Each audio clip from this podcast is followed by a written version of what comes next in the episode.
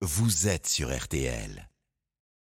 7h09, les courses à vie aux parieurs. Il y a quinté cet après-midi aux portes de Paris. Dominique Cordier vous guide avec les pronostics RTL. Bonjour Dominique. Bonjour Stéphane, bonjour à tous. Vous l'avez vu, il pleut et quand il pleut sur les champs de course, eh bien cela veut dire que les pistes sont lourdes, ce qui fera l'affaire de quelques-uns des 16 concurrents présents au départ du quintet qui se déroule cet après-midi sur les programmes de Longchamp. Nous sommes sur la distance de 1600 mètres et nous avons affaire à des chevaux d'âge que l'on connaît bien. Mon favori dans cette épreuve porte le numéro 1, s'appelle Gaylord. Gaylord qui justement adore les pistes détrempées. Il est né pour y réussir. Et même s'il a eu affaire ces derniers temps à du bon terrain, il s'y est bien comporté, signe qu'il est en forme. Mais ici, il doit scorer, il doit gagner.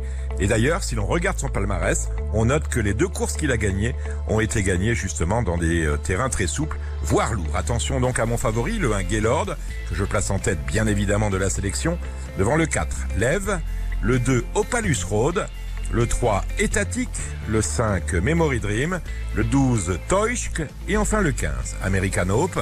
En chiffres, cela nous donne l'As, le 4, le 2, le 3, le 5, le 12 et le 15.